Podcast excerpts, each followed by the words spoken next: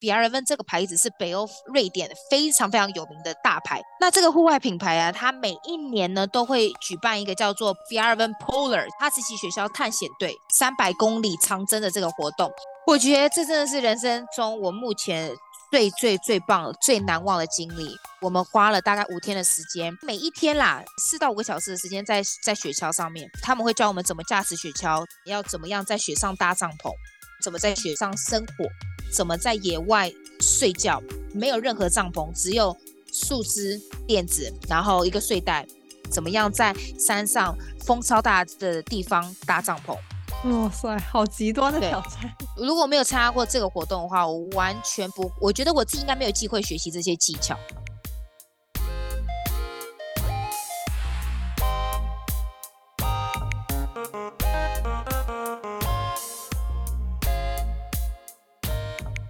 Hello，听众朋友们，大家好，欢迎收听这一期的世界 on air，我是 Bianca 卓贤。冬天对很多人来说是待在火炉旁边取暖，喝着热可可的 cozy season，但是对于喜爱户外的人来说，冬天也许是去看极光、冰川、坐雪橇的最好季节。来自台湾的女生 Tina，目前是一名人在芬兰的极地向导，带着旅客去体验冰雪跟大自然的神奇魔力。那到底在极地工作是怎样一种体验？来自热带的台湾女生又是如何在冰天雪地的国度找到她的心之向往的呢？今天我们就来跟 Tina 聊一下。嗨，大家好，我是 Tina，我现在在芬兰极圈罗瓦涅米这个城市担任极地向导，这是我在这边当向导的第三个季节。大概也是一周之前，我从冰岛飞来这边，所以我在冰岛呢也是在做向导。当然我在冰岛是做冰川践行的向导，然后来这边呃芬兰极圈呢就是做各式各样活动、不同活动的向导。预计在这边呢会待到大概三月底四月初，做一整个雪季。所以你做极地向导有多少年了？这是我第三个雪季。哦，那你今年几岁啊？我今年三十。哦、oh，OK，所以就是大概从二十七岁开始做这样，对，二十七岁，二十对，二十七岁左右。嗯，你是台湾哪里人啊？台北、新北、新北，应该是新北综合。可以跟我们简单的介绍一下，比方说就是像芬兰现在是旺季嘛，对吧？如果来看这个户外的一些冰川啊、雪地、极地，呃，那一些常规的活动会包括什么呢？芬兰我们这边的季节雪季旺季就是从每年的十月到隔年的四月，基本上就是我们是以极光开始就叫做季节，就季节的开始就是有极光了，就代表季节的开始。所以通常也是大概九月中左右就有极光，但真正的开始旺起来是大概十一月左右到隔年的一二月这段时间，因为很多人会来这边过圣诞节和呃农历新年嘛。这边哦活动。主要是，譬如说，像我今天早上带的是雪上踏雪，我们英文叫 snowshoeing。那我们会穿着雪鞋带客人去森林里面踏雪，体验一下穿雪鞋踩在雪上的感觉。然后活动很多，譬如说还有破冰船呐、啊，或者是还有滑雪啊，森林滑雪啊，有冰漂、冰上漂浮啊，桑拿是芬兰非常有名的桑拿，还有雪上摩托车啊，哈士奇雪橇、驯鹿雪橇，然后最有名的当然还就是有圣诞老人村跟追极光。所以你是呃受雇于当地的一个公司吗？我现在对，现在我现在是受雇于芬兰当地的公司。其实那边现在温度大概是多少？今天比较暖，今天大概负二、负三。今天是算是我们这边我叫做夏天，因为通常都是大概负十到负二十才是正常的，就这边应该会有的天气气温大概就是负十到负二十。摄氏度。就如果低于对，嗯，零呃 Celsius。哇塞，夏天 就是零下的感觉了。对啊，它的纬度是很高吧？啊、我刚才查了，我们纬度很高啊，就 是它我们在北极圈以北嘛。我觉得这边对我来讲应该是呃，有点像雪世界这种感觉，雪国的感觉。所以因为我才刚从冰岛飞来嘛，冰岛纬度没有芬兰，我现在这个城市这么高，所以那边都还没有下雪，但那边也很冷，但还没有下雪。我觉得这边冷就是因为它已经开始下雪，然后呃，如果一起风。就会感觉更冷，但是如果下现在下雪，可是外面没有风，就会感觉又还好，所以现在又负二度，就会觉得哎，其实也没有很冷，蛮温暖的。对啊，嗯，所以你带的团都是就是当天活动这种的团吗？对，就是我们通常比较多是一日一日团，比如说早上会有一个团，早上的一个团，然后晚上一个团，晚上通常都是极光团嘛，不同的追极光方式，比如说哈士奇雪橇，或者是烧烤追极光，或者是我们摄影追极光，雪上摩托追车追极光，那通常都是一日一日一日一日的这样团。但我们也有多日团，譬如说我们有去挪威帝王蟹的团，那就是那是三天两夜的。因为它开要开比较远嘛，我们要从芬兰我们这城市开到挪威最北边，开车时间拉车会拉比较长。那那个团是比较算是我们的多日团，大概三天两夜。所以你每天要在户外待的时间很长啊？基本上都是在户外，我没有在室内的活动。然后我们工时，呃，譬如说我像我现在早上一个团，这个团我今天早上带的团比较短，是四小时的。那我晚上还有一个极光烧烤团，它是也是四小时，所以我今天大概是八小时的工时。那可能，比如说有时候会去到比较远，现在是比如说冰瀑布践行，那因为那家开车比较远，我那个团是八小时，然后有可能我晚上又被派到一个极光烧烤团，又是四小时，所以我一天工作时间就会变更长嘛，就大概十二到十五个小时都有可能，这是旺季非常遇到的，就正常的时数啦，通常都会这么忙。嗯，所以最忙的时候是圣诞节前后吗？对对，我们这礼拜已经开始慢慢忙起来，下一半会是更忙。因为下一半圣诞节了嘛，嗯、对，下一半会是非常忙，再来就会淡一点点，安静一点，又开始忙是农历新年。嗯，我觉得很有意思，因为你作为一个就是生活在温暖的台湾这样热带亚热带的女生，然后你开始在这么北边的北欧去带团去做极地向导，可以讲一下这个入行的这个契机吗？好，呃，就是我一开始其实我大学多读了一年，我是因为去法国交换，所以我大学晚一年毕业。然后我大学在法国交换一年之后，我就开启了我这欧洲之路。我就非常非常喜欢欧洲，因为觉得在欧洲旅游非常方便，你可以搭个公车、搭个火车、飞机很便宜就到另外一个国家，那另外一个国家又是另外一个世界。所以那时候是从法国交换的时候，我就爱上欧洲。就法国交换结束了一年之后，我又去西班牙学习西文一年，然后我那时候又真的很喜欢欧洲，我就是一直想要回来。然后后来回台湾工作了一年之后，我就心里就一直在挂记着欧洲，觉得不行，我一定要想办法回欧洲。但那时候有很多方法，但后来心里。就是找到最快的方法，应该就是去读书。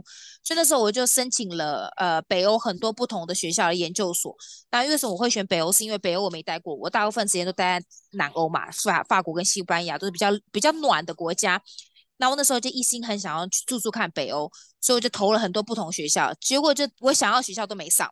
又不死心，我就完蛋不行，我学校没上，那我还是想要想要待在北欧嘛。那这刚刚好，我一个朋友参加我在芬兰我现在这个公司的团。他说：“哎、你知道他们在找中文导游，你要不要试试看？”然后我就我就投，我就中了，然后我就一连就待了两三季这样子。哦，所以你带的团都是讲中文的？呃，应该是说我们中我我们会需要中文说中文导游的。呃，几率蛮高的，因为这边还蛮多说中文的客人，不管是中国人、台湾人、新加坡、马来西亚，就是我们的客群，说中文的客群蛮大的。那很多我们，譬如说我们合作的平台，我们就会有跟他保证说，哎，好，你跟我们订，我们会给你保证说会说中文的导游。这样，我第一年进来的时候没有那么多，我们那时候第一年进来好像才五六位说中文导游，像我今年再回来的时候，哇，已经十几位了，就是这个市场是真的蛮大的。这样的工作，它的入门的门槛高吗？我觉得还好诶，因为像我那时候被要求，就是像我们观光产业的经验，应该是这样讲，就是我们观光产业，我们带团的经验，然后或者是，就是我觉得这做这工作蛮蛮看个性的。我那时候的人资面试我的时候，他其实是蛮看我的个性，我是一个还蛮外放的、开朗的人，所以这还蛮适合这个产业，还蛮适合的。还有再来当然就是语言嘛，你的英文一定要 OK，英文是基本的，英文、中文是一定是两个是具备，必须要有。但是其实我自己本身也是做观光产业，我那时候是在青年旅社也有工作过，然后我那时候大学有在呃台北市旅游服务中心实习过，我在旅游产业的经验还蛮多的。哦，嗯、所以你大学是读相关的专业吗？我大学读没有，大学读应用英文系，但是我们大学也有分不同的领域，比如说应用英文系里下面有。国际贸易有观光，然后有文学，就是有分不同的小的 sector，这样你可以自己选。我那时候只是觉得对观光产业哎蛮有兴趣，我就去跟我们系上申请去旅游服务中心实习，这样。嗯，大学是在哪里？名传大学。嗯，其实你之前就是一个喜欢就这种天气啊或者严寒的地区的人吗？就是没有排斥或说去这么北方的地方。嗯、呃，我觉得应该是说，我觉得那时候就对北欧非常有吸引力，就觉得第一个就圣诞老人村嘛。那时候我在读书的时候，我就一直很想来，但因为知道北欧这个地方很冷，然后物价又非常高，所以那时候就有点打退堂鼓，想说好吧，等之后存点钱再去。所以其实这一个北欧这个地方就一直存在我的心中，我就觉得我有一天我一定要来这边探索这个世界。对，所以其实那时候我并不会，并不知道这里有这么冷，我只知道哦，北欧是一个很神秘的地方，非常的大自然，然后非常的物价非常高。我那时候印象只有这样，我是来了之后才知道，哇，原来这里这么冷，然后这么的野，这么的大自然这样。嗯，那你呃从过来开始学习当向导，呃，有什么比较不适应的地方吗？还是一来就非常自然的，就是接受了这个工作？我其实因为我自己本身是一个蛮西化，我蛮不像台湾人，我是一个很疯狂的人，我很外放，我很疯狂，我很喜欢跟人家 social，很喜欢跟人家聊天，嗯、所以其实我一来的时候，我没有什么的 culture shock，没有任何的觉得不适应，我其实反而很快就上手了，就我觉得跟客人应谈进退应退也非常的好，然后呃，可能也是因为我之前在 Hostel 训练怎么去处理。很多的客诉啊，处理一些危机啊，那时候也有训练起来，所以那所以到这边之后，其实做的还蛮得心应手，蛮快就上手，所以我没有遇到特别大的问题，或者是觉得好像没办法解决的事情，没有诶、欸，其实都还还蛮得心应手的。那你就是回忆一下，当向导的这三年的时间里面，有没有什么特别值得分享的事情啊？就是、嗯、呃有趣的呀，或者就是很糗的啊，什么都可以。呃，好，我分享一个，就我刚来，我就上礼拜才来嘛。我昨天还前天带了一组客人，他们是英国，好像英国客人五位，然后有四个小孩这样。然后呢，我就在送他们，他们我要我们都要送他们到到饭店嘛，就是接送，没有含接送服务。然后我记得那个团是哈士奇雪橇，呃，十公里的团。然后呢，我就一整就是整个团我都很照顾他们小孩啊，然后跟他陪他们玩。然后送到办公室的时候，因为他们要退还给我们那个防寒衣，整身的防寒衣嘛。然后我都会退还之后，我都会退还都跟他们谢谢啊，谢谢他们来参加活动，就超级尴尬。在芬兰这边是比较多客人，是比较多是欧洲的、欧亚洲的比较多。但我在冰岛带团的时候是比较多美国人，所以美国人的习惯是什么？他们都会给小费嘛，也拿得很习惯。因为我在在冰岛也待了两年。就来这边之后，我就就谢谢他们。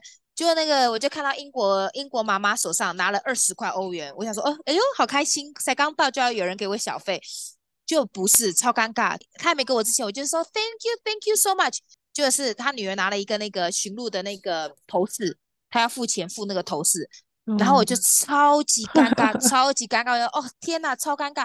然后我就哦没关系，好好，你要买这个是哦谢谢。然后我就把钱拿。这是一个我哦前几天才发生很尴尬的事情。呃，欧洲人不会不太会有给小费的习惯。嗯。呃，我觉得做这个工作还蛮常发生的事情是，你很需要去处理客人各个大大小小的问题。好，就譬如说，呃，印度的客人哈，我觉得印度的客人是目前我觉得带团之中蛮难去应付、去应对的。就譬如说，客印度的客人来这边。他要穿我们的那个雪靴，但他不知道怎么穿，或者是他可能行，就是你知道身上比较厚，穿比较多衣服，可能行动没那么方便，他就会呃有点像是命令的口试，他就说你帮我穿这样。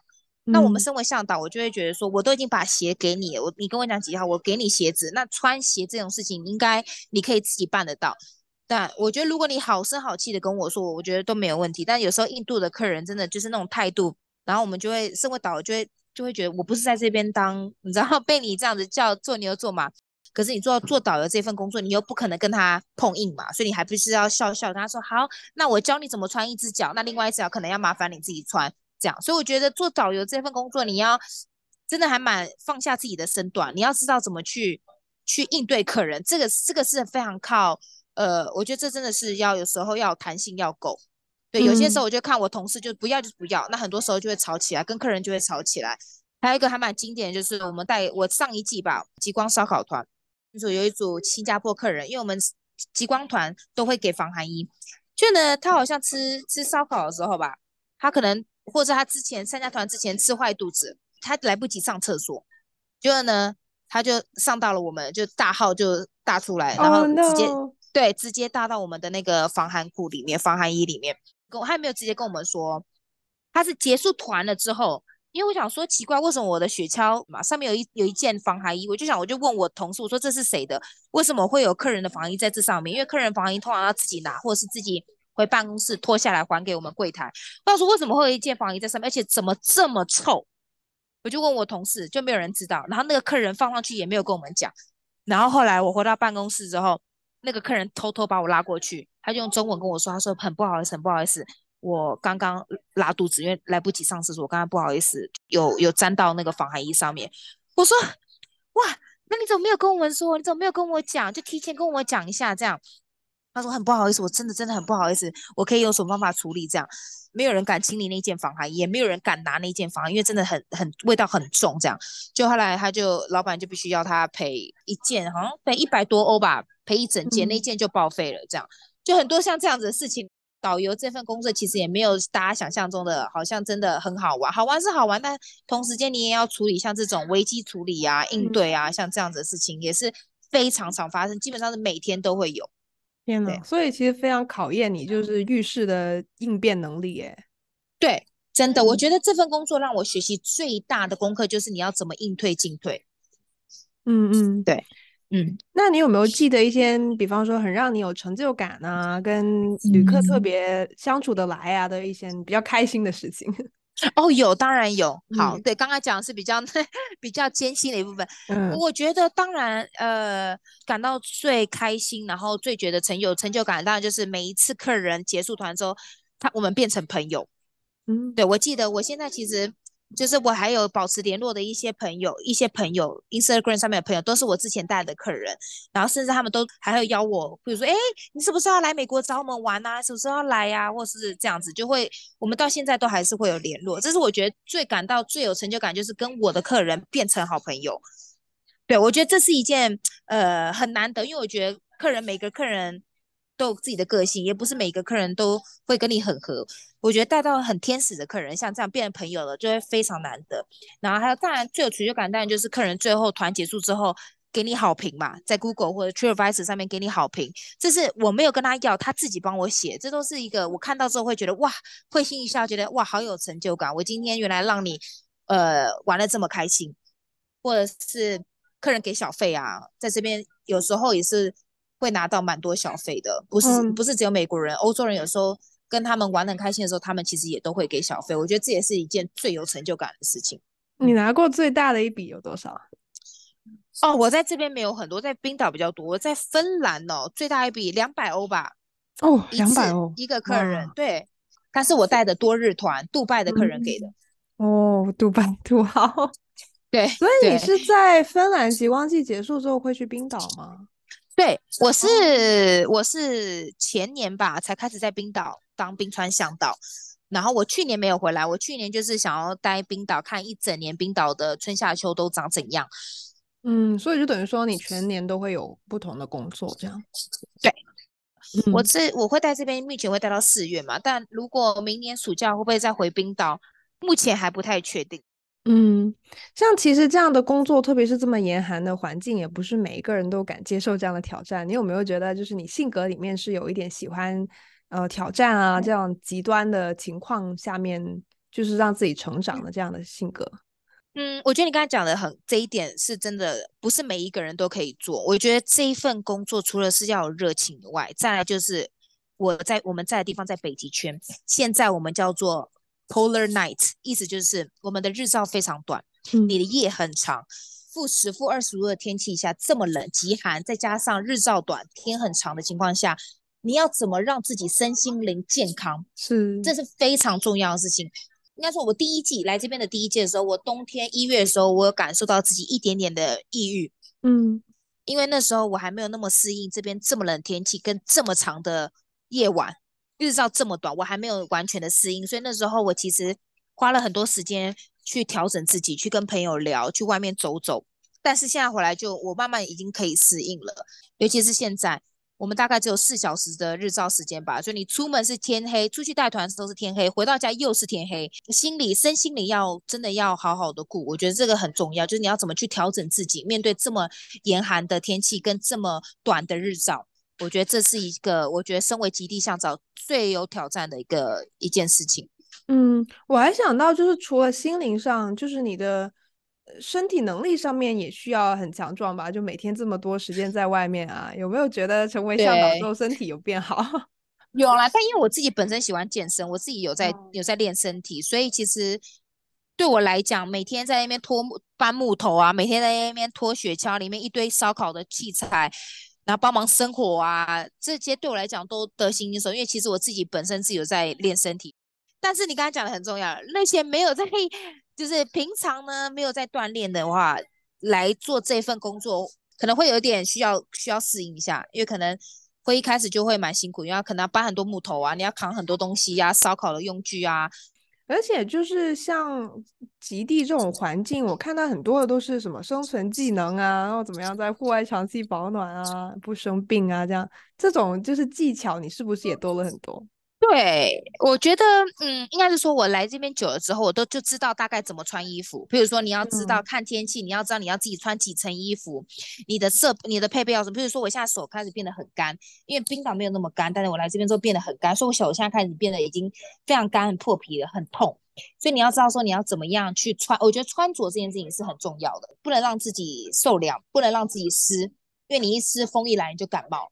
所以其实我现在我两个室友都已经感冒了，我现在就是完了，不行不行不行，我不能感冒。这边还蛮容易，你穿着不对，或者是你没有好好照顾好自己，或者是你水喝不够多，你很容易就声音讲讲就沙哑了嘛。对，我觉得最重要就是身体啦，身体一定要顾，穿着也要也要知道怎么样去搭配。嗯，就有一段的适应的过程，去知道什么样能够保命。对，要怎么样去保暖，自己身体最重要，我觉得。嗯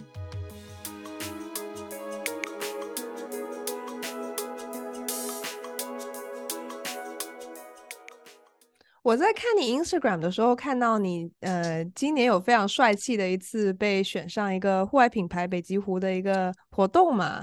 对、呃、对，很帅耶！就是那些 照片啊、影片，看了让人就是觉得热血沸腾。就可以给我们讲一下那段经历是怎样开始的吗？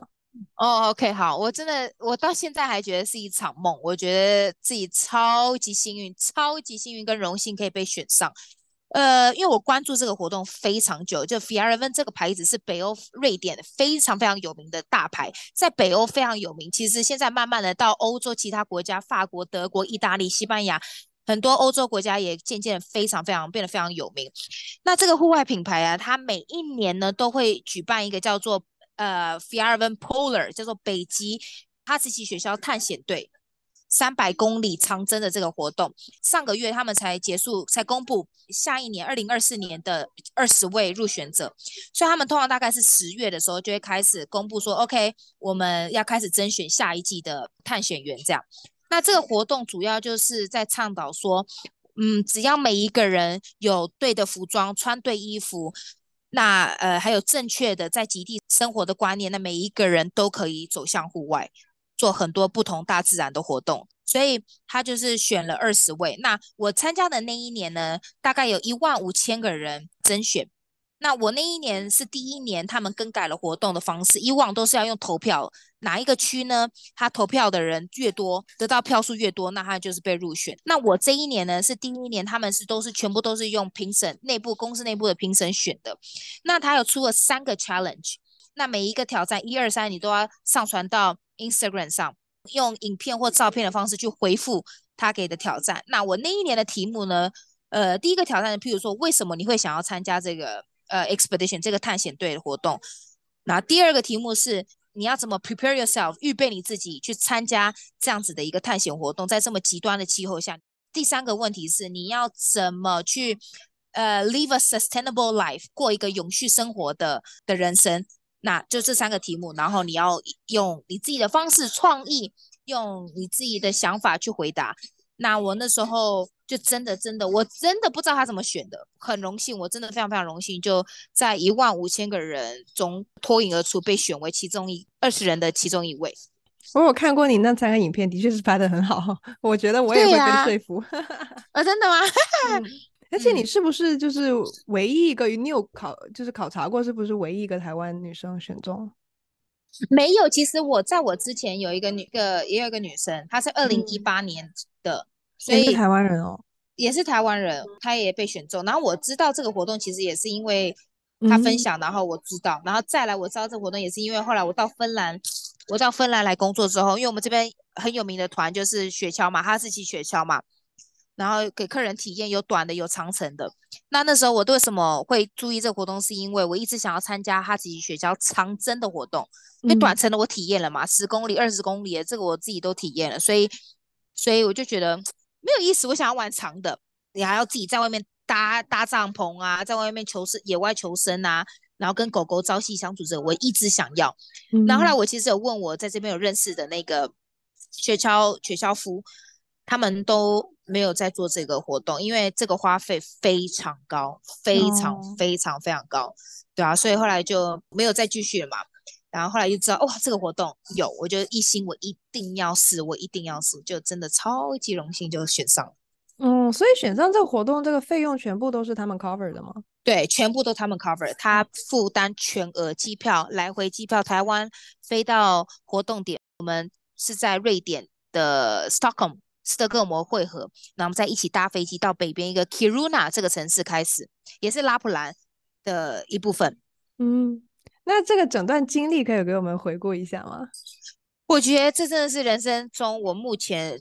最最最棒、最难忘的经历，因为我们花了大概五天的时间，呃，大概每一天啦，五个小时，四到五个小时的时间在在雪橇上面。嗯，所以一开始呢，我们就会他们会教我们怎么驾驶雪橇，怎么样跟着雪橇往右转、往左转，怎么样去上坡、下坡，各式各样的就是骑乘的方式，他们会先教我们。那再来，雪橇夫会教我们去帮狗狗架狗链，你要怎么把狗架在我们的那个雪橇链上。然后你要认识每只狗的特性，怎么去准备狗食，所以基本上我们每一天的行程都是差不多，就是大概早上起床开始喂狗狗吃饭，他们也有他们的自己的防寒衣，就是给狗狗自己的外套嘛，因为晚上睡觉很冷，嗯、把狗的外套拆下来，好开始吃，给他们吃早餐之后呢，自己去准备我们自己的早餐。我们的早餐呢，我们的食物基本上都是干燥，那我们自己煮热水，用雪自己加到那个 锅子里面，然后自己用雪煮水。来来加到我们干燥干燥包里面，然后我们每天都是吃干燥饭，蛮好吃的其实。然后吃完早餐之后呢，就开始我们就去开始把雪雪狗架到雪橇上，然后就开始一天驾驶雪橇的行程，每天路线都不一样。中间中山会休息，大概三四点到下一个扎营的地方。扎营的地方，我们每一天都有主题，总共四个主题，应该说考验要我们学习。那我记得第一天就是要他教我们要怎么样在雪上搭帐篷。那第二天就是教我们怎么在雪上生火，用木头生火。第三天就是要教教我们怎么在野外睡觉，没有任何帐篷，只有树枝。他给我们两个鱼，两个垫子，然后一个睡袋，就这样。他要我们体验没有帐篷要怎么在野野外求生。那那一晚是我记得，我觉得这一个活动最深刻的一晚，因为那天晚上我们就睡在外面，只有一个睡袋哦，就往上看满天的那个极光。那个晚上是我们每一个人最难忘的一晚。那最最后一个最后一个挑战就是我们那时候最后一天到了挪威，在山上，很风非常非常大。那它就是要考验我们怎么样在山上风超大的地方搭帐篷。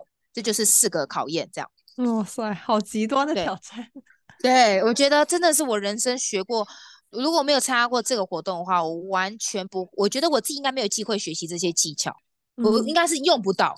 但你有当下会觉得身体啊很吃不消，或者心理上面有有想放弃这样的感觉吗？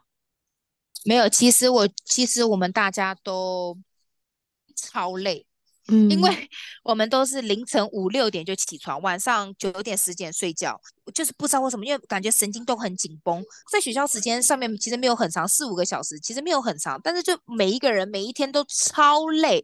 我们结束的时候，我记得我记得超清楚。我们 有我们后来就多待在挪威结束的地方，多待个两个晚上，就是大家一起叙叙旧啊，聊聊天这样。我们没有一个人想要出去走走走逛逛市市区，对，就超累，应该就是身心灵整个人很累，因为很紧绷，你知道这个活动非常的 intense，每天都很赶，每天都有很多 schedule，每天都有很多事情要做。但是其实我们睡得蛮好，我至少我自己觉得我自己这五天睡得蛮好的，尽管外面狗叫超大声，狂吠吠到到凌晨那种十二点一点。所以你的野外生存能力应该很强吧？啊、我就是觉得我好像适合这种地方，就完全完全很融入，完全没有什么让我觉得身体不舒服或者是哪里不适应。因为我们探险队准备非常周全，他给我们还要附一个 doctor 随队的医生，嗯、他确保每一个人都 OK，身体状况、心理状况都 OK。这样，但是其实我有听到，我有一个队友，他六十几岁，一个妈妈。她好像到了第二还第三天，她就她就不舒服，感冒非常严重，然后很想吐，然后他就有很想要放弃。但后来我们大家就鼓励他：“你可以的，你可以，你可以做得到的。”对，所以后来他有再坚持下去，对啊。但其实这个，我觉得品牌为我们准备的非常周全，就是如果你不行了没关系，他们有随队的雪橇，呃，雪上摩托车就一直跟在我们旁边，确保我们每个人都安全。嗯，然后也有随队的医生。人工作人员非常多，所以把我们照顾的无微不至，就完全不用担心。嗯，所以其实就回回想起来，会是一生难忘的一次体验吧？对，我觉得超级难忘，真的是、嗯、哇！就参加完回来之后，当然很多人会羡慕嘛，因为你知道，毕竟这个品牌非常大，非常有名。然后你知道，我们全身上下行头全部都是品牌赞助的，都是给我们的。嗯、我们到现在，我现在穿的这件衣服、外套，全部都是品牌给的。哦。呃，我觉得还有很重要，就是因为大家也想要知道说，哎哇，哈士奇长征呢，然后教你怎么野外求生、野外探险哎，所以这就已经够吸引人了。所以其实我参加完之后，非常多人在问我，这这趟旅行，这个这个探险，对。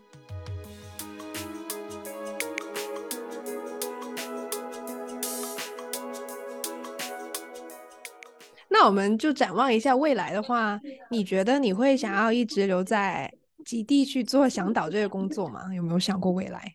呃，有。其实我现在目前我非常享受我在极地的每一天的生活，因为我我觉得我真的好像很适合很适合大自然，跟我很适合这样极端的气候。因为我觉得我是一个非常需要挑战的人，我没办法在一个地方地方待很久，所以我常常跟你知道，我常常跳来跳去，冰岛啊、芬兰啊，跳来跳去的。当我觉得这个地方我学会了所有的东西了，当我体验完所有东西，我克服了这些困难挑战，我就会想要到，哎，我想要到下个地方去挑战不同的东西。所以，我像我到那边是当极地向导嘛，要带各式的活动。在我这样冰岛，我就是专门做做冰川向导，就是有不同的挑战来刺激我。我觉得我是需要挑战的人，然后我需要让我觉得在不安适的地方，就是觉得哎，需要去克服。像我刚刚我们刚刚有聊到很多种种的。需要去调试自己的地方，或者是比如说衣服啊，很冷的地方，你要怎么样去让自己保暖、求生存？我觉得这个东西是让我刺激我想，我要思考我要怎么突破自己，这是我很喜欢的地方。嗯，对，所以我觉得目前现阶段我还是会想要再来极地。哪一天我可能觉得讨厌冷了，觉得我受够了冷，我可能哪一天去杜拜吧，五十度 让自己 热死也不一定。嗯，这样很好，就是不给自己设限。对啊，我觉得看机会吧，看哪里，看可能哪一个机运又带我到不同的地方去。我自己在给自己规划，还有上一些课，考一些证照，因为我想要，我一直很想要去南极工作，嗯，所以这也是我下一个目标，就是我可能会往南极闯闯看，因为北极待过了嘛。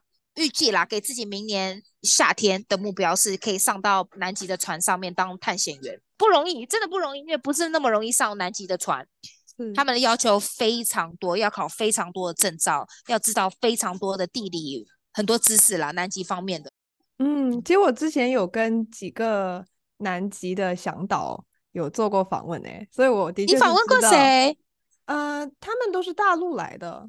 啊、oh，OK，嗯、呃，你应该不知道，对，但是我知道他们的确是要考很多证件啊，然后又有很多南极的知识，但是就是说中文的南极向导，目前我觉得应该还是蛮被需要的，因为挺多华人的旅客过去，对，啊、对，所以对啊，而且你又喜欢严寒的话，好像就只有这两个极端地方你可以去去尝试。对啊，因为我就因为我就觉得我北极待过了，你知道吗？北极我至少我也待了，嗯、对啊，这是我第三季了，所以其实北极。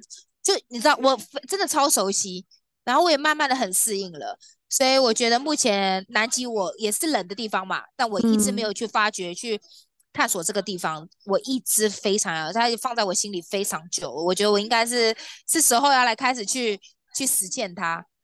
那加油哦！啊、希望你可以做到。对呀、啊，我真的哇，很期待，我也是要努力一下。节目结束之前，提醒大家，世界 on air 播客目前在 Apple Podcast、Google Podcast、Spotify、Pocket Cast、Radio Public 均可收听。欢迎在各平台追踪我们，及时获取节目更新通知。想要联络我们的听众，也欢迎给制作人发邮件，邮箱地址请见节目详情页面。期待看到你的来信和留言。